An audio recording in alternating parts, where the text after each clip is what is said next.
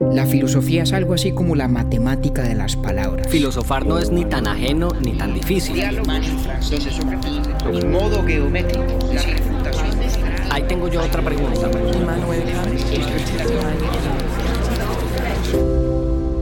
Urbi et Orbi a la ciudad y al mundo. Buenos días, buenas tardes, buenas noches. Con el episodio de hoy llegamos al final de nuestra serie sobre Arthur Schopenhauer. David y yo le teníamos fe desde el principio, más él que yo, y lo cierto es que superó nuestras expectativas. Así que esperamos pueda superar las suyas también. Hoy tenemos la compañía de Julián Perilla, filósofo, colombiano y actualmente estudiante de doctorado en el Instituto Tecnológico de Massachusetts. Es decir, que hoy tendremos a dos filósofos en un mano a mano para terminar de resolver la ecuación de Schopenhauer. Si alguna vez se ha preguntado cómo será una conversación entre dos filósofos con libro en mano, les digo que esta es una oportunidad de lujo. Con este par pude entender de dónde viene el pesimismo de Schopenhauer y cómo ese pesimismo no propone una resolución fatal de la existencia, sino una aceptación de la condición de la vida como sufrimiento que en últimas conduce al ascetismo. También me contaron la cercanía, aunque parcial y crítica, de Schopenhauer con la que él consideraba la idea central del cristianismo. Y fui testigo de un par de hallazgos muy bonitos a los que llegaron Julián y David mientras conversábamos. Así hacen filosofía los filósofos, y así también invitan y acompañan a alguien que no lo es, para ver con más claridad aquello que se pretende entender. Una verdadera maravilla el episodio que está por comenzar y al que hemos llamado Schopenhauer, del pesimismo al ascetismo.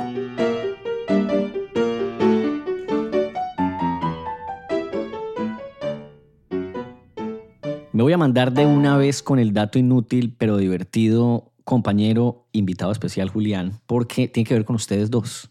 ¿Cómo así? A ver. ¿Cómo estaré yo, cómo estaré yo de empeliculado con Schopenhauer que anoche me desperté a las 3 de la mañana y empecé a pensar en qué más me van a decir ustedes dos en este episodio? Y le voy a decir a los dos por ahí una hora dándole vueltas a la vaina, que la voluntad, que la cosa en sí misma, pero ¿qué será lo que va a traer Julián aquí a la mesa para yo decir, por, claro, con razón, Schopenhauer se eh, es un pesimista por definición? Y yo dije, no, pero esto es el colmo, pues uno, yo, yo estaba acostumbrado a, a trasnocharme pensando en deudas, pues, una cosa así, pero esto ya es un nivel muy bravo. Oiga, pero muy bien, muy bien. Además es un, es un saludable contrapeso para los muchos oyentes que sé que nos utilizan como somnífero. Entonces es muy bueno que también seamos ocasión de desvelo. Bienvenida a la cosa. Bueno, espero que mis desvelos sean causados por otra cosa un poco más, un poco más divertida de ahora en adelante. Presentemos pues a nuestro invitado. ¿Usted está, usted está ah. queriendo sugerir que Schopenhauer no es divertido? Octavio. Eh, no, pero yo diría que pronto una cosa más colorida, digamos que es más ah, colorida. Eso sí. Sí, más colorida. Vamos a presentar a nuestro invitado especial que hace tiempo no teníamos porque pues María Cristina es de la casa. Entonces, eh, Julián Perilla es un filósofo de la Universidad de Nueva York que está haciendo un doctorado en MIT ahora. Es más joven que David Zuluaga y los correos que se cruza con David Zuluaga eh, son de, un, de una densidad importante que yo escasamente puedo leer y me voy después a la esquina superior derecha y oprimo cerrar sesión. ¿Ustedes se conocieron en el colegio o usted conoció a Julián eh, siendo el eh, estudiante también del colegio donde usted salió? ¿Cómo fue ahí la cosa que me perdí un poquito? Sí, Julián, cuántos, ¿cuántos años de diferencia nos llevamos nosotros? Yo no sé. Uy, no, ni idea. Cuatro, cinco, yo no sé, algo así, tal vez. Por ahí, por ahí. Bueno, pero efectivamente, Julián y yo estudiamos juntos en el gimnasio de la montaña en Bogotá y, y, obviamente nos conocimos en el contexto del colegio, pero nos volvimos a encontrar realmente cuando Julián se estaba graduando y estaba pues en el proceso de venir a estudiar a Estados Unidos, como yo ya había hecho lo propio y además había estudiado filosofía y sabía que a Julián le, le sonaba eh, esa posibilidad también, ahí nos volvimos a encontrar y hemos hecho estrecha amistad, no solamente con él, sino con su encantadora novia Sara, que es muy amiga mía, y de María Cristina también. Eh, entonces hemos compartido los cuatro, de hecho, no solamente Julián y yo, eh, hace ya varios años, pues infortunadamente para María Cristina y para mí, Julián y Sara ya no viven en Nueva York. Em, pero bueno, aquí esperamos que, que, vuelvan a trasladarse más pronto que tarde. Está bien, los tenemos prestados. Eso, tiene Nueva York, que uno como que vaya, está un tiempo, después se va. el tránsito ahí es. Y después el flujo más bien es, bastante. Y luego quiere volver, exacto, sí. Allá siempre será bueno volver, eso sí es innegable. Julián, bienvenido, gracias por estar acá. Teníamos muchas ganas de, de, grabar un episodio contigo desde hace rato y pues qué mejor excusa que este, em, que sé por David, es uno de los filósofos que más te llama la atención. Eh, y pues bueno, aquí, aquí estamos para que me den ahora si ustedes dos varilla. Eh, vamos a ver ¿qué, qué, le cuenta, qué le puede contar, compañero, usted a Julián de cómo me he portado yo en estas dos primeras partes de, de la serie. Sobradamente bien, sobradamente usted está pasando aquí, mejor dicho, con A, diría uno en, en la Academia Americana. Va Deberíamos dejar entonces la temporada aquí para terminarla así en el punto más alto. Para que vea. Eh, le faltó un dato además, y es que yo, yo confesé desde el primer capítulo de esta serie sobre Schopenhauer que, que su obra nunca fue parte del pensum académico de mi propia formación filosófica. Y de hecho, la persona que me incitó a que lo leyera con juicio fue el propio Julián. Eh, lo primero sí lo dijo en la primera parte, pero no de Julián. Exactamente. No me acuerdo si tú estabas, Julián, en ese momento tomando un seminario sobre Schopenhauer o si habías hecho, era un curso sobre Nietzsche en el cual estabas leyendo Schopenhauer. No me acuerdo, pero fue fruto de una conversación contigo sobre, sobre un ensayo que, que escribiste hace un tiempo sobre Nietzsche que que terminé diciendo, ah, qué carajos, si no es ahora, no es nunca. Y, me leí una buena, buena porción de la obra de Schopenhauer. O sea que también le, le debemos la realización de estos capítulos em, a Julián como causa eficiente incluso. Sí, yo me acuerdo, fue, mejor dicho, mejor imposible. Fue a raíz de un seminario de Nietzsche y conversábamos sobre Nietzsche em, y pues como Schopenhauer es es además un magnífico escritor, pues yo ahí te comenté que, que una delicia leerlo. Sí, así es, tal cual. Bueno, pues entremos en materia, ¿no? ¿Les parece? Vamos con toda. Vale, pues no, no vamos a hacer una recapitulación completa de los dos episodios anteriores, sino, sino hagamos con Schopenhauer lo que hizo él con Kant a su vez. Eh, recojamos en el punto donde quedaron las cosas después de que explicamos, yo creo que abundantemente, Octi, el, el, tema del mundo como idea y como voluntad, esta noción, digamos, de los dos aspectos del mundo y el hecho de que la voluntad es su realidad metafísica última. Terminamos conversando la vez pasada sobre, sobre esto que yo designaba, pues recurriendo a los vocablos del propio Schopenhauer como el escape estético, ¿cierto? Y la idea de que en el arte, encontramos las personas la mejor y creería yo la única posibilidad de acceder directamente a la representación de las ideas platónicas que son las que median en la materialización de la voluntad, ¿no? La voluntad se expresa en el mundo fenoménico, en el mundo de los objetos de las ideas, en eh, entidades o existencias concretas, individuales, pero todas ellas son eh, no más que reflejo imperfecto o aproximaciones a las ideas platónicas que son sus arquetipos. Y esta es apenas en realidad una de las muchas facetas de lo que podríamos llamar como la, la, serie de implicaciones éticas de esta gran cosmovisión de Schopenhauer. ¿no? Hay una doctrina o una teoría sobre el mundo, sobre su naturaleza, sobre su estructura, sobre su metafísica, ¿no? que es la idea del mundo como voluntad.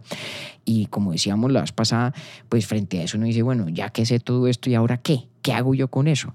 Lo único que, que atinamos a escribir la vez pasada es una de las muchas cosas que uno hace con eso, que es pues hombre, sepa ver en el arte el único vehículo a nuestro acceso para acceder directamente a la representación de las ideas platónicas. Y allí pues la muy importante ponderación que del arte y de su importancia eh, ofrece Schopenhauer. Pero no es la única, eh, no es la única. Y conversando hace un ratico con, con Julián, eh, me hacía caer en la cuenta de otra que es muy importante eh, que es la idea, digamos, de la, de la compasión o la, la base schopenhaueriana de, de, la filantropía, de el amor hacia las demás personas. Y de hecho, tal vez filantropía sea, sea la manera equivocada de designarlas, Julián, ¿cierto? Porque, porque en realidad es amor hacia todas las demás criaturas vivas, eh, en particular, no solamente al antropos, no solamente al hombre, ¿no?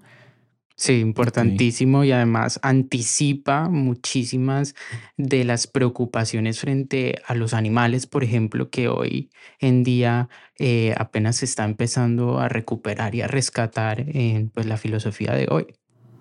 Sí, pero de pronto ayúdanos un poquito a, a entender bien de qué va esa idea de la compasión en Schopenhauer, o sea, porque, porque sabemos que es una filosofía del pesimismo, es una filosofía que no busca maquillar ni, ni redimir al sufrimiento, ¿sí? sino que reivindica su lugar como única expresión que podría uno esperar de un universo cuya esencia es voluntad y por lo tanto lucha, contradicción, discordia, etc. Entonces, siempre algo de pronto eh, cacofónico, ¿no? En, la, en la noción de que el filósofo del pesimismo por excelencia es también un filósofo de la compasión. ¿Por dónde va la cosa, hombre? Tú que entiendes ese argumento mejor que yo. Absolutamente. Además, eh, pues empieza por la crítica a Kant, eh, que yo sé que ustedes ya hicieron un, un episodio sobre el imperativo categórico, ¿no? Em, y digamos como base de, de, partida, como punto de partida, es Schopenhauer se separa o se distancia de Kant quizá de, de la manera más radical eh, en pensar que cualquier consecuencia ética de, de, su filosofía no puede ser una, una consecuencia en la que la filosofía prescriba, ¿no? No es sí. una ética del deber. No es, sí.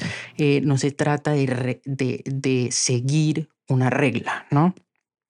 Eh, en parte porque él ve en Kant y en estas éticas del deber una teología oculta, ¿no? Que aquí además anticipa una de las, de las críticas más importantes a este tipo de nociones que después alguien como Elizabeth Anscombe eh, pues desarrollaría, ¿no?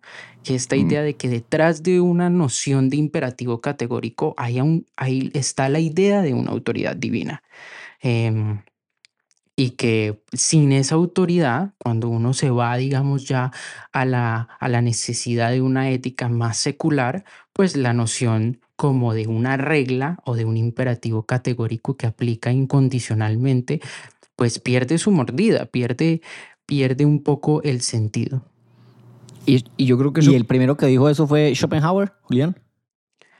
Pues sin duda alguna, sí, uno de los, de los, de los primeros en desarrollar esa crítica, ¿no? Eh, pues digamos directamente okay. en relación a Kant, porque encontramos uh -huh. en, en Fichte, en Schelling, en Hegel, una, más bien un intento por rescatar, ¿no? La ética kantiana, rescatar esas éticas del deber. Eh, y, y Schopenhauer por, por, el contrario, piensa, no, no, no, es que toca es cambiar de camino por completo hacia una cosa mm. como la ética de compasión, una ética de compasión. Que es, que es una cosa muy vale. interesante, Octi, porque conecta con, con dos, dos, tópicos que hemos ido tratando en esta serie. El primero, pues, esa es la relación de Schopenhauer con Kant. Schopenhauer es un kantiano uh -huh. crítico, ¿no?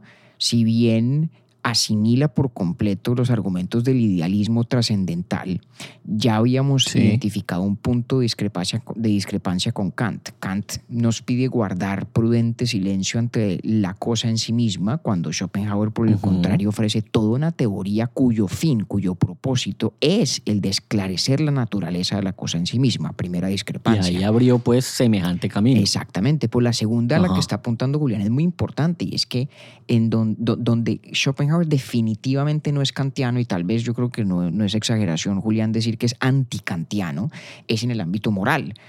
Eh, Totalmente. Y, y, y, lo que dice Julián es muy importante porque también eh, devela la importancia de una pregunta que usted hizo la vez pasada, Octi, y es si la voluntad es una entidad en Schopenhauer despersonalizada o no. ¿Se acuerda que hablamos uh -huh. de que la voluntad de Schopenhauer es despersonalizada? No es, es una despersonalizada. Persona, que es otra Ajá. forma de decir que no es Dios. No es un Dios.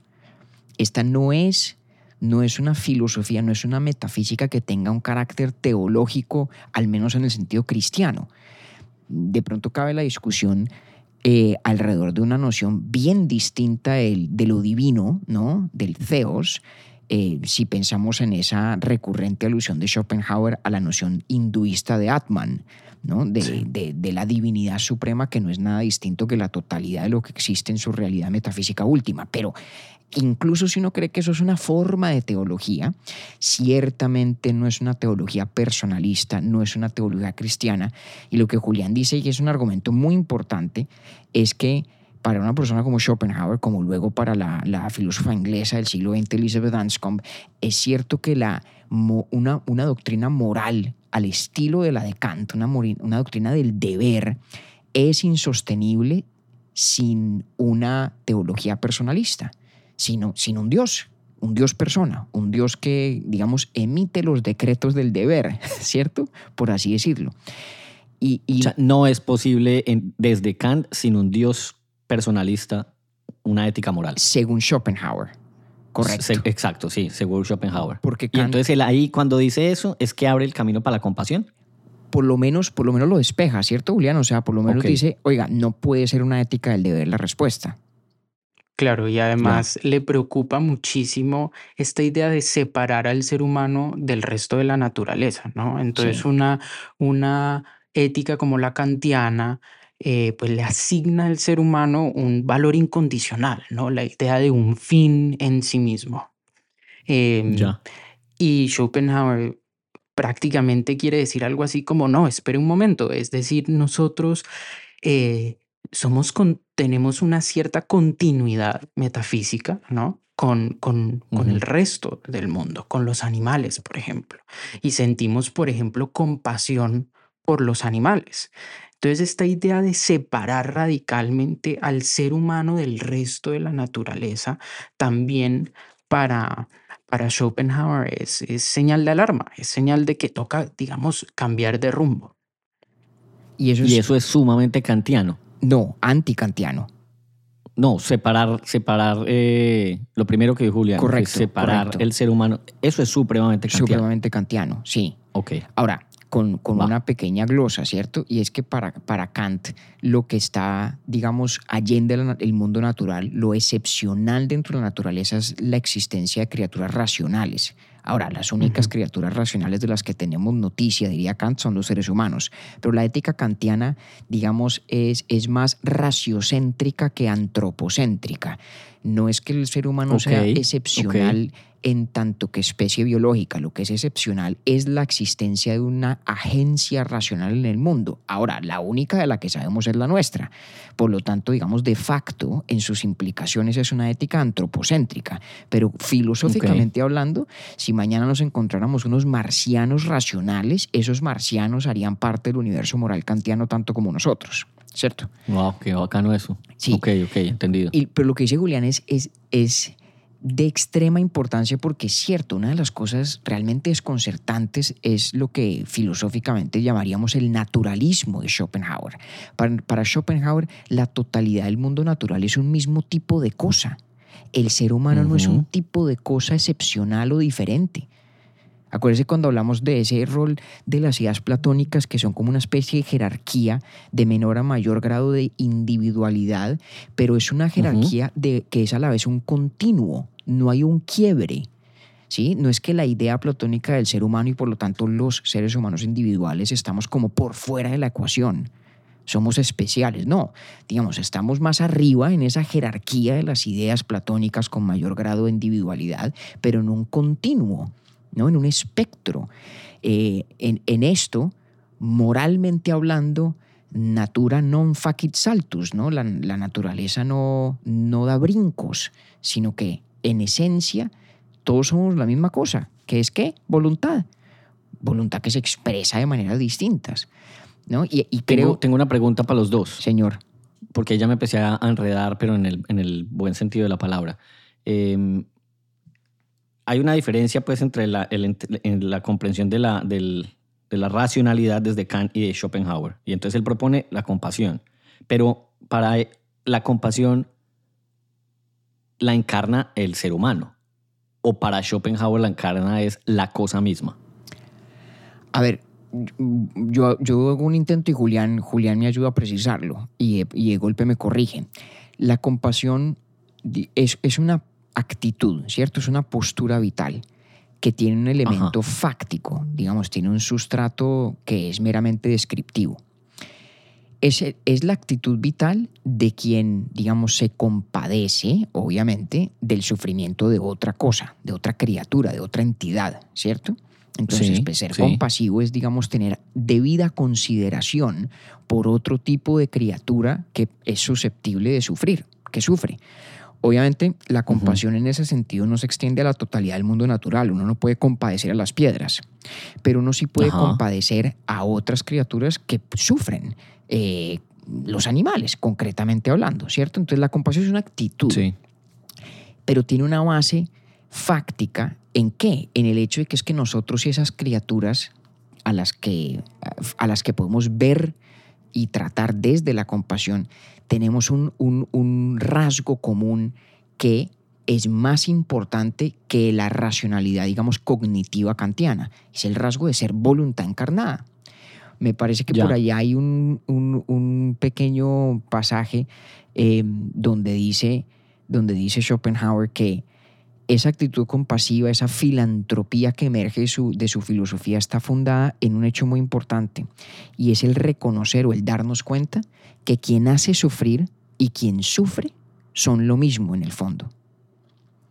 Porque acuérdense que como todos somos expresiones de la misma voluntad, de la cosa en sí misma, hay un sentido metafísicamente cierto, estrictamente verdadero, en el cual somos lo mismo. Somos existencias individuales en el mundo fenoménico, pero somos en el fondo voluntad, tanto los unos como los otros.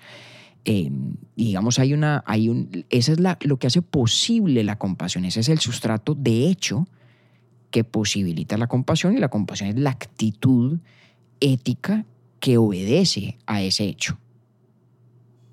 Que, esa, que digamos, si uno la, la, la analiza en comparación con la razón, pues la, la, la voluntad, o más bien la compasión es automática.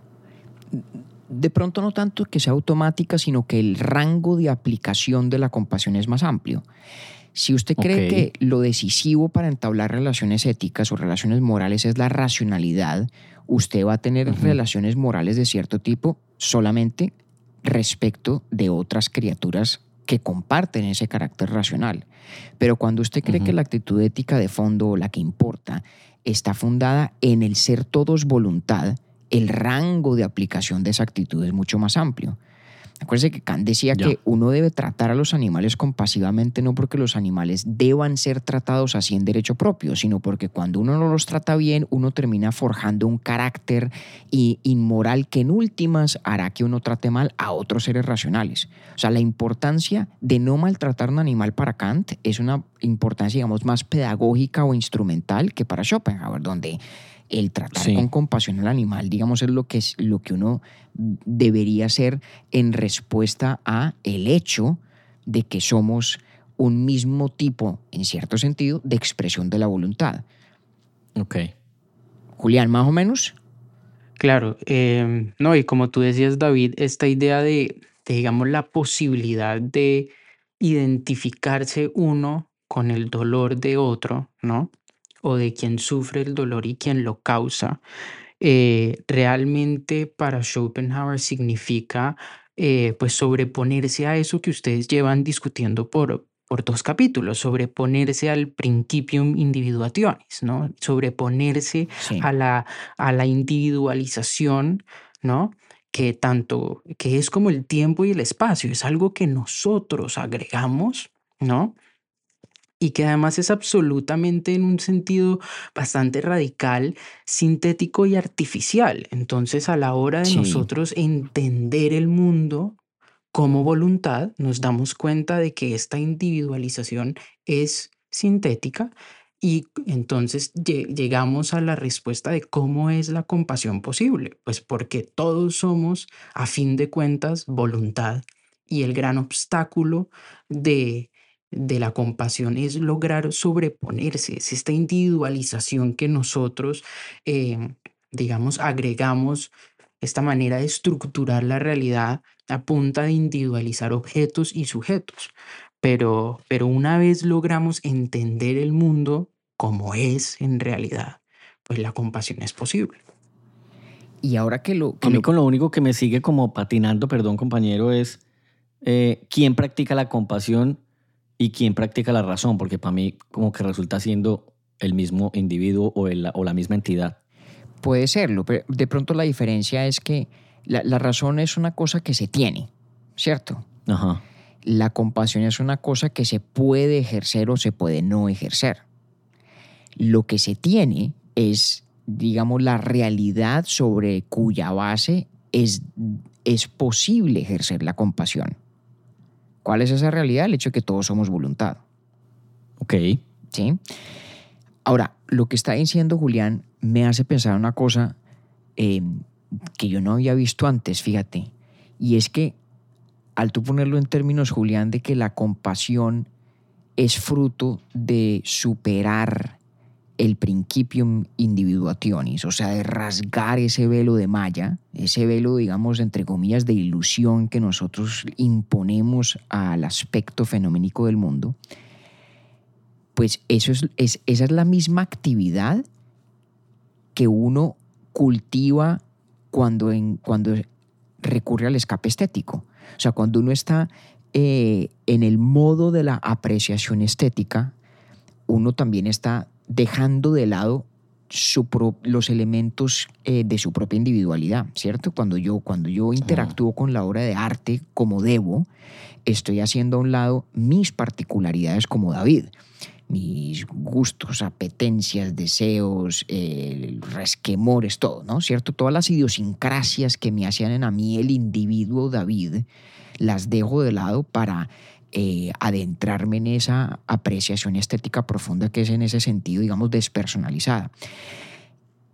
Y, y si eso es una manera de superar o dejar a un lado el principium individuationis, se me ocurre entonces, esto era lo que de pronto no había visto yo antes, hasta, hasta lo que dijiste ahorita, Julián, que una manera de cultivar la compasión, de allanar o de abonar el terreno de la compasión es la estética, es el arte. Qué barraquera eso. Pero total, total, total.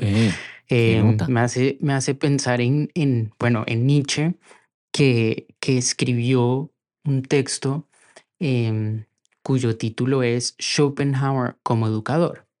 Y pensaría, yo mm. creo, Schopenhauer, que es el artista, el educador, ¿no? Claro.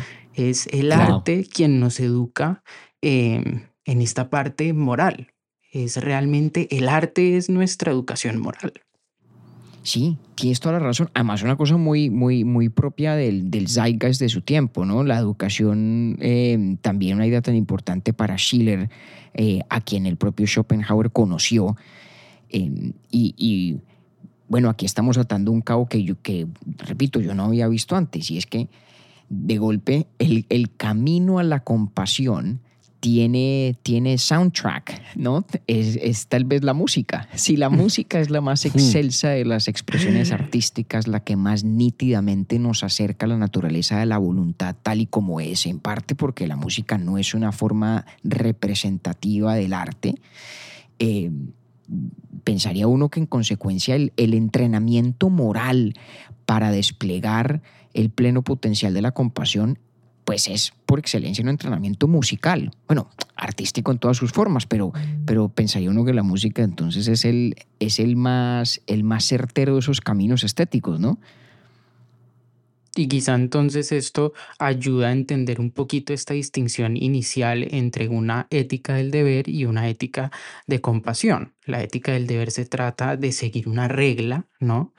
Y la ética de compasión, como la de Schopenhauer, se trata de aprender a ver el mundo de una manera correcta. Es decir, que cualquier intento por entender la ética de Schopenhauer sin realmente pasar por su metafísica, pues va a salir mal, ¿no? Claro. Y, en esto también me recuerda, eh, pienso yo en, en, ¿sabes quién? En Iris Murdoch, que, que, digamos, en el siglo XX llamó la atención de esta distinción, de una ética de compasión que es, eh, digamos, que requiere de una metafísica distinta, ¿no? Y, y una ética del deber, donde lo importante es seguir una regla.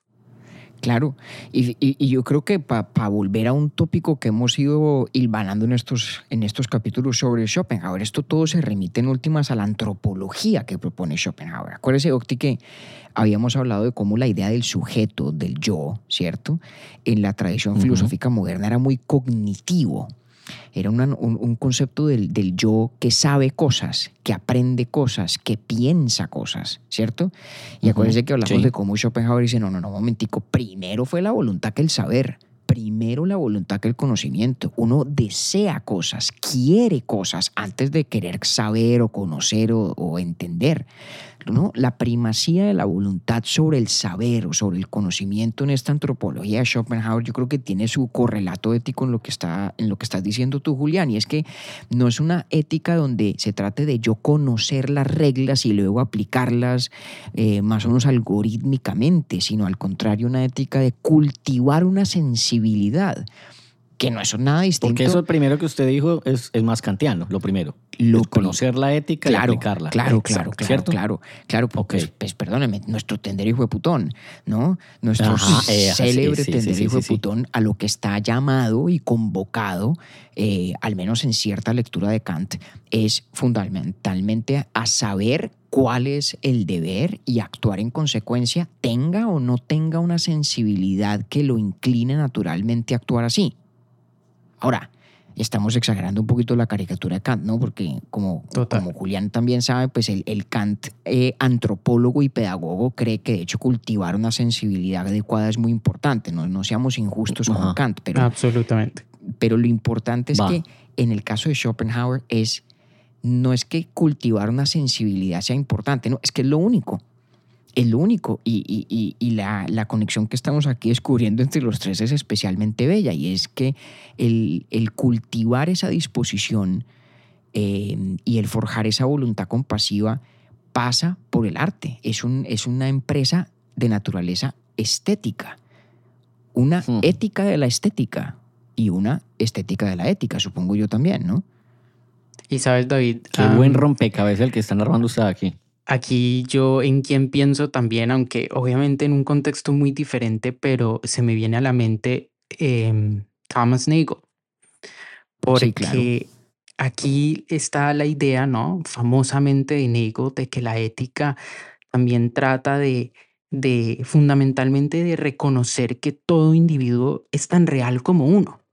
Sí, sí, sí, sí. Y Schopenhauer pensaría que, que, esa es la clave, ¿no? Todos somos manifestaciones de una misma voluntad y por ende realmente tenemos es que aprender a darnos cuenta que ninguno es más real que otro, que mi perspectiva frente al mundo no siempre tiene que ser la de mi individualidad, ¿no?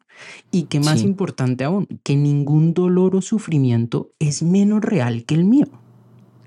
Total. Mejor dicho, para terminar de estirar las conexiones de Schopenhauer con la tradición toda, para adelante y para atrás. Eh, acuérdate esa, esa, tesis tan, tan en principio implausible de Sócrates cuando dice que, que el que más padece una injusticia es el que la comete y no el que la padece, ¿cierto? El, que, más, el que más sufre con una injusticia, bien entendida la situación, es quien incurre en ella, no quien tiene que administrar sus consecuencias. Y en el caso de Schopenhauer, pues es digamos una verdad literal, porque decir que Julián es injusto con Octavio es hablar en el lenguaje del mundo fenoménico para decir que la voluntad está actuando contra sí misma. o sea, ahí sí que es literalmente mm. cierto que, que la injusticia em, que alguien comete para con otro es, es un mal autoinfligido desde la perspectiva de la voluntad, que es lo que todos en última somos y que es una sola. Ahí ya estoy entendiendo un poco más o imaginándome más bien a Schopenhauer desempolvando las Upanishads cada fin de semana. Claro.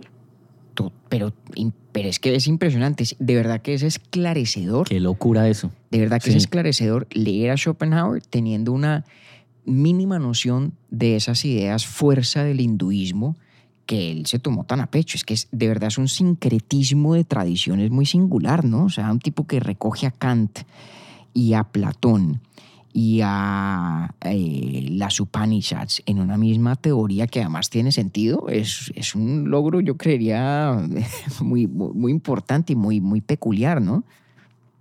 Y además, ¿sabes qué? Fanático, esto un poquito nota aparte, pero fanático del siglo de oro español, ¿no? Y que realmente cuando yo empecé a leer Schopenhauer, de las cosas que más me llamaron la atención es que cita a Calderón de la Barca. Cita y varias obras de teatro favoritas, ¿no? La, vida es sueño, y la cita en español. No jodas. Sí, señor. Es decir, es increíble todo lo que él está recogiendo, ¿no? Y por eso sirve de puente entre tantas cosas, entre el mundo occidental y oriental, entre algo, alguien como Kant y Nietzsche, entre el arte y la filosofía, ¿no? Es, es realmente increíble. Y si la memoria no me falla, Julián creo que también fue un gran lector de Baltasar Gracián, además de Calderón. Le encantaba. Bueno, una, una, una sugerencia. Digamos que hemos, hemos abordado y, repito, descubierto la conexión entre dos dimensiones prácticas que se siguen de esta doctrina, ¿no? El escape estético o la apreciación estética y la y la lo que podríamos llamar una ética de la compasión y estamos además ahora proponiendo que las dos son más próximas de lo que uno podría en principio pensar. Ahora, si uno se va de pronto a un, nivel eh, superior de abstracción, pues bueno, a ver, si yo me leo a Schopenhauer y me compro y le compro la teoría, me como el cuento, entonces me voy a tomar muy en serio la apreciación estética. Si escucho la música que debo escuchar, a lo mejor logro moldear el carácter de tal suerte que sea una criatura debidamente compasiva, pero todavía eso no nos dice en el fondo cómo es que hay que ver la vida. O sea, cuál es la actitud que uno debe tener frente a la existencia misma, cuál es la postura vital fundamental Em, que emerge este vitalismo pesimista de Schopenhauer. Y en esto, Julián, sí que me vas a tener que dar una mano porque este hombre ofrece, digamos, habla mucho de dos, de dos actitudes que cuando uno lo lee por primera vez pareciera, parecieran contradecirse, pero yo estoy por pensar que en realidad se nutren la una de la otra. Y él habla de la afirmación de la vida por una parte y de la negación de la vida por la otra. ¿Sí?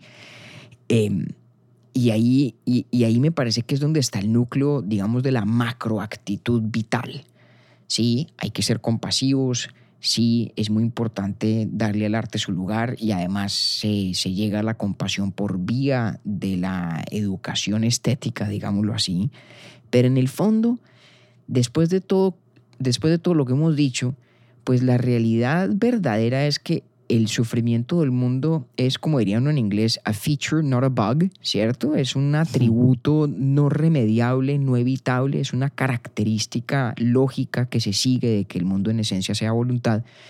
Em, y también es consecuencia de eso que mi individualidad tiene mínima importancia cósmica, nula en realidad. Em, ¿Y qué hace uno con eso? Se para uno ante esas, ante esas conclusiones y dice, bueno, ¿con, con qué con qué actitud debo entonces ver la propia vía. Y es donde él presenta pues estas nociones de la afirmación y la negación. Para que nos des una mano, hombre, a ver si logramos entender cómo, cómo operan y en qué medida van o no de la mano. Bueno, pues yo no sé qué tanto mano puede ayudar, pero, eh, pero porque yo, yo pensaría, ¿por qué no empezamos por pensar un poco en cómo es que el individuo llega, digamos, cómo a nivel individual es que la vida es más o menos sufrimiento. ¿no? Hay un vínculo, es decir, esa es la tesis pesimista, ¿no? Hay un vínculo innegable, inextricable entre la vida y el sufrimiento. Y quizá vale la pena un poquito eh, tomarse el tiempo de pensar cómo es eso. ¿por qué es eso? ¿No? Y, y creo que aquí es de los puntos en que Schopenhauer se vuelve, digamos, más cercano al lector, porque pienso yo es, digamos, es parte de la filosofía de él, que, que es muy fácil de uno, por lo menos, eh, entender qué quiere decir. Más o menos yo creo, y David, tú obviamente me corregirás, pero pienso yo que la idea es más o menos algo así. La voluntad es, como hemos estado hablando, es un, digamos, es un impulso ciego, un ímpetu, ¿no? Y en nosotros se, se expresa en, en parte como aspiraciones, deseos, ¿no? Es lo que nos mueve, ¿no? Y él piensa que toda aspiración o deseo presupone una cierta carencia, ¿no? Y esto quizá viene hasta desde Platón, desde el banquete vemos que, que, hay un, que un deseo presupone una carencia, ¿sí? Y toda carencia para él... Qué alegría, qué alegría de haber entendido eso. Y toda carencia para él es un tipo de sufrimiento, o por lo menos como para no ponerlo tan dramático, un tipo de insatisfacción. ¿sí? Pero él ve que todo deseo insatisfecho produce un, sufrimiento, ¿no? Es el sufrimiento del querer e intentar y no alcanzar, ¿no? ¿Qué más, qué más fácil de reconocer que eso, ¿no? Sí. Y él piensa, bueno, puede haber diferentes formas en las que este deseo, esta aspiración, eh, digamos, tomen rumbo. Uno es que no se obtiene lo que se quiere y esto genera frustración, ¿no? Y es ahí donde Schopenhauer piensa, es que la frustración es un, es un sufrimiento aún mayor, ¿no? Es otra vez otro tipo de sufrimiento. Y si se obtiene lo que se quiere, él piensa, terminamos con un tipo de satisfacción, pero esta satisfacción es, es problemática, es efímera, ¿no? Se da cuenta a gotas, es momentánea, es de poca duración, digamos, eh, es en relación a solo uno de mis muchos deseos, proyectos, metas, ¿no? Eh, y más importante aún, es un estado cuyo valor es, digámoslo, relativo, comparativo. Es solo la ausencia de ese sufrimiento que inicialmente me estaba moviendo, ¿no? Y esa satisfacción para él puede resultar en otro deseo, ¿no? Y cuántas veces nosotros en la vida no nos motivamos por un deseo, una aspiración, logramos lo que queríamos y nos vemos es inmediatamente buscando lo siguiente, ¿no? Es como esta idea de que constantemente estamos motivados, constantemente estamos en deseo de algo y pues él lo ve como un sufrimiento o en un aburrimiento. Claro en el en, digamos en este estado en el que por, por, un tiempo solo sentimos que nada realmente nos mueve, por lo menos a nivel del, del, de lo que somos conscientes, ¿no? Porque obviamente en el subconsciente la voluntad siempre se está moviendo, ¿no? Sí, siempre sí, nos está moviendo. Sí, situación a la que además se refiere con ese término tan, tan decimonónico del enui, ¿no? Sí, total. Y entonces en Schopenhauer tiene esta manera muy bella de ponerlo porque dice que la vida es como un péndulo entre el sufrimiento y el aburrimiento.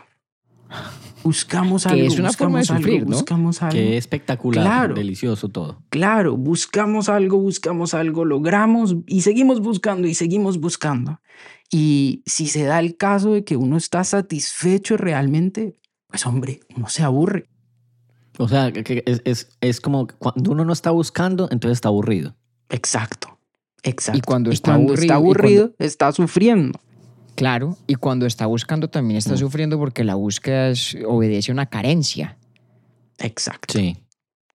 O sea, aquí lo que hay, porque me parece muy importante lo que, lo que está diciendo Julián, y además yo, yo lo leo igual, estoy plenamente de acuerdo. Hay una especie de, de, de equivalencia, ¿cierto? ¿Qué significa estar vivo? Estar vivo significa tener voluntad. No hay noción de vida que no esté asociada a el tener voluntad, ¿cierto? Mm, tener voluntad no es otra cosa que desear, tener ese ímpetu, esa pulsión de hacer cosas. Esa pulsión, ese ímpetu solamente se puede explicar, solamente puede emerger del carecer, y entonces en el, en el ciclo perpetuo del ímpetu de los deseos, de ese tratar de suplir las carencias solamente podemos terminar en uno o dos escenarios. Eh, o mejor, de pronto en tres, ¿cierto? Un escenario es el, el de satisfacer nuestros deseos y aquietarlos al punto del aburrimiento, que es una forma de sufrimiento, ¿sí? O el de fracasar en el empeño de satisfacerlos, ¿sí? Que es la frustración, que es otra forma de sufrimiento.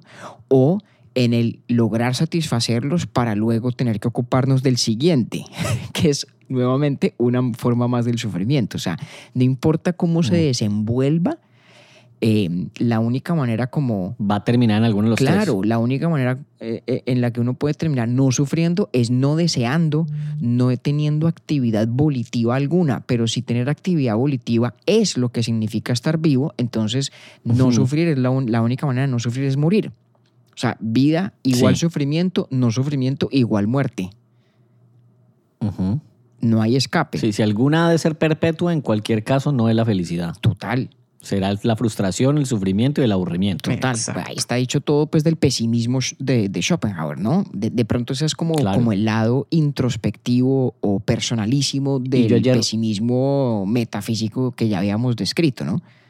Yo en el, en el episodio anterior, compañero, le, le hablaba de...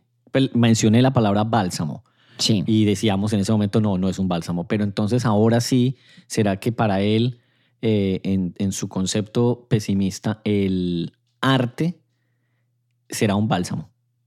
Ay, hombre, pues yo creo, no Porque sé, es no como, sé qué como piensa que uno dice, sí, pues muy bueno. el- Porque entonces yo digo, pues sí, la- tiene una, una virtud y una bondad enorme, eh, pero ajá, pues poco, poco ayuda también como para, para esa búsqueda del ser humano. Pues yo, yo no sé, Julián, qué piensa, pero yo me inclino a decir que no, porque acuérdese que el escape estético supone el hacer de lado la individualidad, pero el que sufre es uno en toda su individualidad.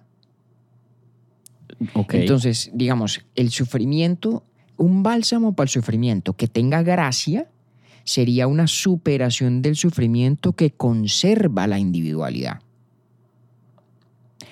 Ya. Pero una, un, un paliativo Pero eso no lo hace el arte, claro, claro. un paliativo del sufrimiento que consiste en hacer de lado la individualidad, pues digamos que no, no es resolver el sufrimiento en términos que, eh, en los términos en los que uno está acostumbrado a pensar en ellos. Es como, como la idea del, del budismo o otra influencia importante en las, en las eh, lecturas pues, de, de Schopenhauer, ¿cierto? Pero es como la idea del budismo de que la solución al sufrimiento es no desear.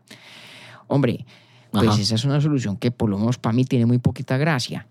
¿Sí? O sea, la solución buena sería desear y no sufrir, ¿no? Eh, Ujú. eh, y, y- y- y lo que Schopenhauer está diciendo un poco es que, digamos, de pronto esa tesis budista es cierta hasta cierto punto, en el sentido de que si uno efectivamente lograra que cese el deseo, que cesara la voluntad, pues es porque se murió. No hay manera No hay más. pues es que no hay manera de que uno esté vivo sin actividad volitiva permanente, que es el análisis que está haciendo Julián. Yo, yo creo que esa, es la, esa sería la respuesta de Schopenhauer, ¿no? Claro, pero además, ojo, no es ahora, es decir, la conclusión no puede ser que entonces la muerte es la solución, ¿no? Correcto, sí. Sí, sí, sí, total. No, pues qué gracia. De nuevo, no es solución de nada, ¿no? Y, y me parece que hay una parte, yo por aquí tenía apuntada también una, una- un pasaje donde habla de eso, ¿cierto? Em, donde dice que, que la muerte, pues hay que verla por lo que, como lo que es, de lo cual no se sigue que haya que ir a por ella, ¿sí? Mira lo que dice Octi Ajá. Schopenhauer. Dice, así la persona que está a gusto con la vida tal y como es, es decir, sufrimiento, expresión de la voluntad, la persona que en todo afirma la vida, puede con confianza verla como eterna y desterrar el miedo a la muerte como una ilusión que la sugiere el temor estúpido de que puede perder su presente y anticipa un tiempo en el que no hay presente. Es decir, cuando usted se da cuenta que voluntad y vida son, digamos, la misma realidad en el fondo y que uno en su más íntima naturaleza es voluntad y que la voluntad es la cosa en sí misma y la voluntad no expira. El hecho de que yo en mi individualidad, individualidad muera no, no es una muerte, digamos, de mi realidad última, es una muerte de mi yo individual. En ese sentido, la muerte es una ilusión, em, pero no, no, es una invitación al suicidio. Me parece que en eso Schopenhauer, la actitud ante el suicidio es muy parecida a la de Harry Frankfurt, que alguna vez la mencionamos también, que cuando, cuando Frankfurt en Las Razones del Amor dice que la paradoja, digamos, del suicida es que eh, no, no toma pues esa decisión trágica porque no guste de la vida, sino porque no gusta de la vida que tiene.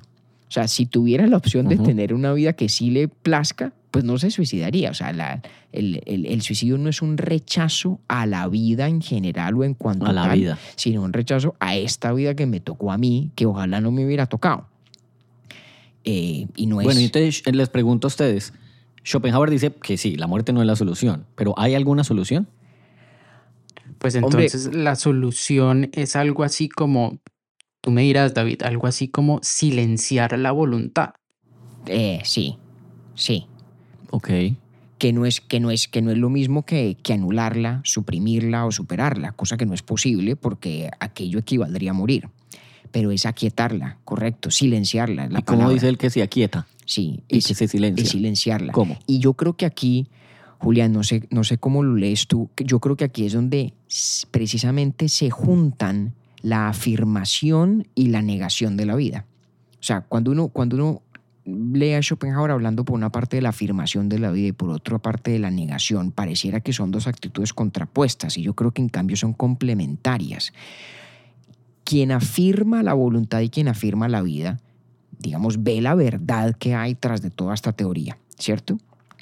Y sabe que a la voluntad no hay manera de superarla del todo, ¿cierto? No hay manera de que yo logre que cese mi actividad volitiva, porque, repito, la única forma como podría yo ocurrir es con mi propia muerte. Pero lo que sí es posible es elevarme tal vez momentáneamente eh, por encima de los vaivenes de mi propia voluntad. Es decir, puedo negarla dentro del marco de afirmar su realidad. Y ese negarla es el precisamente silenciar la voluntad. ¿Cómo? Pues por ejemplo desde la apreciación artística, habrá otras maneras también y por eso yo creo que termina Schopenhauer eh, defendiendo el valor del ascetismo como un, como un camino vital. El asceta, eh, al menos como leo yo a Schopenhauer, es una persona que afirma la realidad de la voluntad y de la vida, pero opta también reconociéndola por lo que es, sin venirse a ningún engaño, opta por invertir sus esfuerzos en aquietarla, en silenciarla por momentos, no del todo, no plenamente, ¿no? No hay ninguna expresión más pura de la voluntad que la necesidad de comer, de alimentarse, Y en eso no creo que, no creo que el ascetismo por el que propende Schopenhauer sea un ascetismo, digamos, eh, eh, suicida o negligente con la propia biología. Es un ascetismo de aquietar la voluntad sin, sin ah, precipitar el, tránsito a la muerte. Esa es, por lo menos esa es la manera como yo lo, lo leo, Julián, no sé tú. Sí, sí, sí, no, totalmente de acuerdo. Sabes que esta idea del ascetismo entendida en Schopenhauer, obviamente él, digamos, tiene tiene mucho que decir sobre eh, el cristianismo, ¿no? Y, Nietzsche, por ejemplo, habla de, del ateísmo incondicional pero honesto de Schopenhauer, ¿no? Em, pero me recuerda a mí, en, digamos, este marco de el ascetismo como, como, como estilo de vida por el cual se puede silenciar la, vida, la voluntad, ¿no? Pero que no requiere una autoridad divina, digamos, ¿no? Me recuerda la idea de Iris Murdoch de la necesidad de una práctica de oración secular, ¿no? Eh. Y esto me parece, me parece que es una idea además que, que, que, digamos, resuena hoy en día, ¿no? Resuena hoy en día la posibilidad de una práctica de oración secular por el cual se aquiete la voluntad, se aquiete el querer y, y, digamos, se silencie esa necesidad constante de querer, desear y desear como uno, ¿no? Es mi deseo, es mi proyecto, es mi meta. Y requiere, un, digamos, una práctica, un entrenamiento de, no, no, no, un momentico. ¿Cómo es el mundo en realidad? ¿Y cómo logro yo silenciar un poquito esta influencia o esta tendencia existencial de querer más, de querer hacer y de querer hacer como yo sobre los demás. Sí, de acuerdo. Que, que y, creo que el, énfasis importante aquí es la diferencia entre silenciar o aquietar esa voluntad y pretender superarla, lo cual es imposible. Imposible. Que por eso yo creo que es, es una negación que ocurre dentro de una previa afirmación. Es como una negación local o específica en el trasfondo o, con trasfondo de una afirmación global. Yo reconozco y afirmo el poder avasallador e inapelable de la voluntad, mm, porque es que es mi realidad última, no soy yo nada distinto de eso. Pero dentro de ese entendimiento, o dado ese entendimiento, puedo emprender este, este, esta práctica o esta disciplina de aquietarla, ¿no? Y, ahora que lo pones en esos términos que me parecen muy, muy, muy precisos, emerge como una, como una imagen de, de, la persona schopenhaueriana, ¿no? No sé si el propio Schopenhauer, no sé hasta qué punto, porque era yo creo que demasiado camorrero y temperamental para vivir a la altura de sus propios postulados. Pero se termina entonces uno imaginando una especie de asceta secular ¿no? Dedicado al deleite artístico y a la, digamos, humilde, serena eh, compasión y benevolencia universal. Es una imagen hasta, hasta bella y bien distinta a la del propio misántropo de Frankfurt, ¿no? Total, total, total.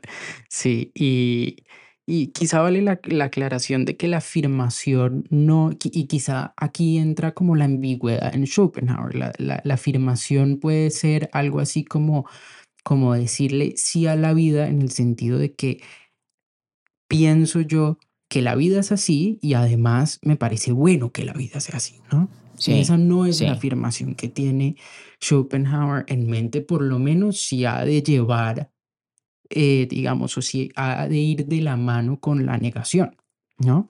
Es más un reconocimiento de que la vida es así, pero que no es bueno que sea así, ¿no?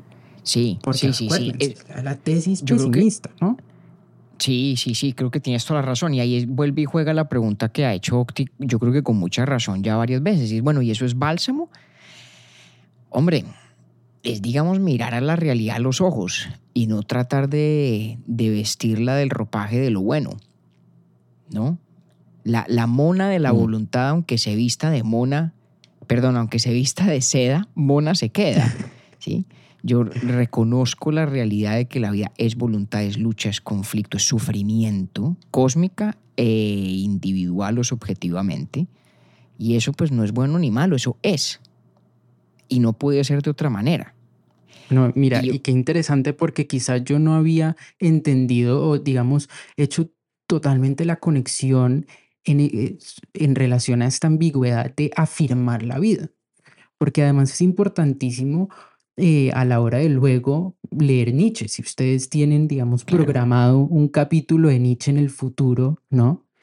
Él, claro, va a decir afirmar la vida. Claro, toca afirmar la vida, pero no en el sentido eh, pues que le interesaba a Schopenhauer, ¿no? Él se ve ahí, a él se ve ahí, digamos, partiendo con Schopenhauer, ¿no? Es ahí donde él dice, ok, hay una negación y hay una afirmación de la vida y yo me voy por afirmarlo. Si la, si la vida es, si la vida es sufrimiento, si la vida es voluntad, pues hay una oportunidad de crecer, ¿no? Cierto. Octi, le propongo que nos jubilemos. Eh, Julián acaba de reconocer que en el curso de esta conversación vio algo que no había visto antes en Schopenhauer. Ya, cerremos este chuzo. Imagine usted, ya estuvo, ya, ya. Ha sido un placer. Que este sea la... el ejercicio, nos vamos, yo me voy a Ya. grabar vallenato. No, es que uno, David a hacer a, a- a las plantas en Pensilvania, es que la cosa no, no. es que ahí sí como decía el Baltasar Gracián de quien tanto gustaba Schopenhauer, uno tiene que ser hombre de buen dejo, uno tiene que saber cuándo dejar y hay que dejar cuando Ah, no, dejó eso uno sí, bien. mejor dicho. Claro, Oiga, totalmente. Pero antes de eso le voy a proponer una cosa, porque creo que con todo lo que hemos hablado hoy, a mí se me aclara también muchísimo una, una afirmación muy intrigante y que a veces me, y que de pronto en la primera lectura me pareció un poquito críptica de Schopenhauer sobre el cristianismo. Se las voy a leer, a ver ustedes, a ver si creen que la, la hipótesis que les voy a proponer tiene sentido. Dice Schopenhauer, ciertamente la doctrina del pecado original paréntesis, afirmación de la voluntad, y de la salvación, paréntesis, negación de la voluntad, es la gran verdad que constituye la esencia del cristianismo. Que en tiempos recientes la cristiandad haya olvidado su verdadero significado y degenere en banal optimismo no nos concierne aquí. Entonces, con todo lo que hemos dicho, me parece lo siguiente. ¿Cuál es el pecado original? El de existir, ¿cierto? La afirmación de la voluntad es el decir, pues la vida es eso. Como decía Julián, no decir que eso es bueno, sino simplemente reconocer eso es lo que es, no lo disfracemos. Exacto. Y la de la salvación, que en el ámbito de la cristiandad pues está obviamente atado a la figura redentora de Cristo mismo, pues es la posibilidad de la negación dentro de la previa afirmación de la vida. Negación que es el aquietar la voluntad, acallarla, eh, contenerla un poco, ¿sí? Y que la, la compatibilidad, o mejor, la relación incluso de prelación de la afirmación respecto a la negación, es la gran verdad del cristianismo, ¿sí? La salvación tiene sentido porque hay pecado original. La negación de la voluntad en este esfuerzo de acallarla o aquietarla con las disciplinas pues de las que veníamos hablando tiene sentido de nuevo previa afirmación de la realidad que es. Y en cambio lo que y hasta ahí Schopenhauer todo bien con la con la digamos con el núcleo filosófico del, del cristianismo, pero donde parte cobijas es eh, en, con el banal optimismo. ¿En qué consistiría el banal optimismo? Pre- Pienso yo ahora. En que la afirmación sea eh, afirmación con maquillaje, es decir, la vida no solo es esto, sino que es buena. Sí, sí, sí, sí hay sufrimiento, pero en últimas es para lo, para Y pues algo que bueno. recompensa después de. Eh, el bálsamo. El bálsamo. Total, total, total. No, qué linda conexión además. A mí donde me descuadró un poquito la cuenta, perdón, es que hace, hace rato tengo ganas de decirles una cosa, sobre todo al compañero, porque es que él dijo eh, que el budismo intenta negar el deseo, pero yo no estoy, yo no estoy tan de acuerdo con eso. Cuente a ver. Incluso cuando, los, cuando yo los escucho hablando de lo que propone eh, Schopenhauer, de silenciar la voluntad, yo lo que veo en el budismo es, en cambio, primero entender el deseo y a partir de eso ser consciente plenamente de que siempre está presente, pero jamás hay negación. Entonces, como que en, esa, en ese orden de ideas yo encuentro casi que una reconciliación entre ambas cosas, porque lo que se busca a través de esa vía que Buda propone es entender que eso, es, eso hace parte de la vida, eso es la vida misma. Y buscar negarlo y buscar no desear, pues no es el camino. Más bien uno lo que intenta con la práctica, no es que yo sea budista, pero más que, que, que lo que uno busca con esa práctica es entender que ahí está latente, pero que tarde o temprano también pasa, porque todo llega y pasa. Entonces es más como el, el fluir y por eso ahí yo digo, no necesariamente es negar o dejar de desear. Válido. Porque Yo- por un lado, el- el- la voluntad de Schopenhauer dice que trae eh, aburrimiento, frustración y sufrimiento, y el deseo lo que trae consigo mismo también es eh, pues miseria. Entonces ahí yo como que voy como para, para el mismo lado en realidad. Mm, De pronto le, le ofrezco la siguiente aclaración, eh, con la salvedad que yo no soy experto en materia del budismo. Repartamos la tesis en tres componentes, un diagnóstico, un fin y unas prácticas. El diagnóstico es la vida de sufrimiento porque la vida es deseo, porque la vida es voluntad y el deseo no puede salir nada distinto que el sufrimiento, de una manera u otra. En Sí. ese diagnóstico coinciden Schopenhauer y el budismo, totalmente. Va. Luego me voy a saltar el fin, ya vuelvo al fin, vámonos a las prácticas. El budismo está lleno de prácticas, cosas que uno hace para, digamos, eh, amansar el deseo y la voluntad, aquietar la mente, ejercer mayor control sobre uno mismo, etc. Prácticas de, de meditación, Sí. etc. Todas esas prácticas me parecen, en cuanto tales, perfectamente admisibles dentro del ascetismo secular eh, de un Schopenhauer, ¿no? De pronto hay que revolverles un poquito más de música, ¿no? Habría que meterle un poquito de Mahler a esas meditaciones, ¿sí? Mm, Eh, sí. Pero está bien, no me parece que haya nada en principio buenas. eh, problemático allí. Ok. Pero hagámosle zoom por un segundo al fin. ¿Cuál es, como dirían en inglés, el endgame? El fin en Schopenhauer, como lo estamos interpretando aquí colectivamente los tres, es el de aquietar sin buscar suprimir la voluntad, porque suprimirla no es posible, ¿no? Por eso es una negación precedida de una afirmación. Y yo creo, puedo estar equivocado, habrá, habrá personas más autorizadas sobre el budismo que, que me ilustren en sentido contrario, pero hasta donde recuerdo, el camino de Siddhartha, en últimas, termina con la supresión del deseo. Literalmente la supresión del deseo. Claro, pero eso ya sería la iluminación. Ah, exactamente. Exactamente. Y, aquí el ascetismo de Schopenhauer no marcha hacia allá. El ascetismo de Mm, Schopenhauer es un ok. aquietar la voluntad, O pero sea, la- el- ya le entendí. Ah, ok, ok. Sí, claro. O sea, el, el fin último es la iluminación, aun cuando sabemos que para no vamos a llegar ni puta cerquita. Pero en cambio, el del ascetismo nunca es ese. es no en el caso de Schopenhauer, porque es que lo que Ajá, sí, Schopenhauer sí, sí, claro. deja muy claro es que aquello que el budista llamaría iluminación es la muerte. Es que no hay manera de llegar al estado que el budista llama iluminación si no es muriendo. Ya. por la previa ecuación que Julián nos estaba ayudando a precisar entre vida y voluntad y deseo y sufrimiento como elementos todos, digamos, in- inextricables de, un mismo, de una misma me, realidad. ayudó, me ayudó bastante usted ahí porque estaba, yo estaba ahí confrontado. No, buena pregunta. Pero sí me ayudó, mu- muchas gracias, muy, muy chévere. Eso me pareció mu- muy bacano. Bueno, claro. Ok. Bien, a- al menos hasta que alguien me corrija, porque repito, no soy experto en budismo, ni mucho menos. Bueno, no aquí, ni yo tampoco, ni yo tampoco.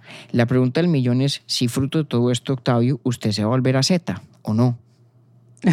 No, no, muchas gracias por la invitación. Pero no. Pero te agradezco, en todo caso. Te agradezco, pero no. Pero vea, es bien- pero, pero, pero es bien interesante ver cómo, pues sí, de dónde, es decir, me sorprende, ¿sabe que, sabe que me, me sorprende mucho, les, les digo a los dos, de entender de dónde es que viene el pesimismo de Schopenhauer y, y, y poder asimilarlo. Eso me pareció revelador en mi caso. No, y yo, y yo me quedo con el, el que para mí es un auténtico descubrimiento como lector de Schopenhauer del vínculo mucho más íntimo de lo que yo antes sospechaba entre la ética de la compasión y la apreciación estética. Me, me, me, me queda eso. No, no, es que los dos aquí se, los dos se tiraron unos varillazos aquí muy bacanos, porque fueron construyendo la cosa. Yo intenté pues ahí no, no, no interrumpirlos tanto, pero es que a veces no, no podía porque si no me iba a enredar más.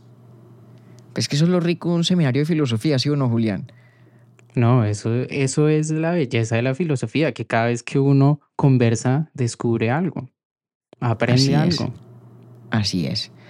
Pues hombre, habiendo Oiga, aprendido muchachos, no. tanta cosa, tan, Muchas gracias. Sí, hombre, y Julián, sobre todo a ti por la generosidad con, con tu tiempo, era un, un gusto que creo que nos debíamos los tres hacía mucho, mucho rato de tener de hace una, rato. sí, una conversación conjunta y no será, no será la última vez que espero tengamos el gusto de, de tu compañía en, en Urbi et Orbi. Julián, gracias.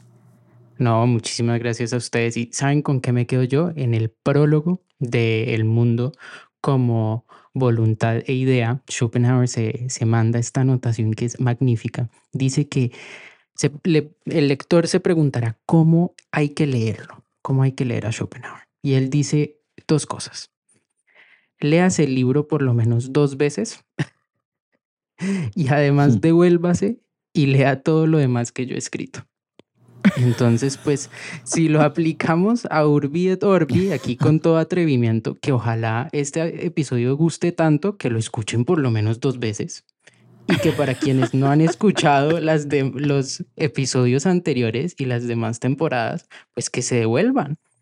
Que se devuelvan. Y que... Yo le tengo una buena noticia ahí, Julián. Andrés Díaz lo va a escuchar cinco veces el mismo sábado que salga. Mm, por lo pues magnífico. Allá vamos ganando. Y yo si tengo un Si así hay que leer Schopenhauer, pues así hay que escuchar. y, yo, y yo tengo el pálpito de que con Schopenhauer va a llegar Shakira. Póngale cuidado y verá. Ah, pucha, está buena esa, esa. Ojalá, ojalá. Esa premonición. Vamos a ver, vamos a ver. Bueno, por acá la estamos esperando. Señores. Abrazo, muchachos, y mil gracias a los dos. Mil y mil gracias. Que vuelvas por aquí. Gracias a ustedes. Abrazote. Urbi et Orbi es producido por Bielo Media, con la música original de Felipe Durán, la coordinación general de Camilo Zuluaga y la dirección creativa de María Cristina Pimiento. Agradecemos especialmente a Luchi y Titín por la voz del cabezote y nuestro logo. Nosotros somos David Zuluaga y Octavio Galvis. Feliz día, feliz tarde o feliz noche.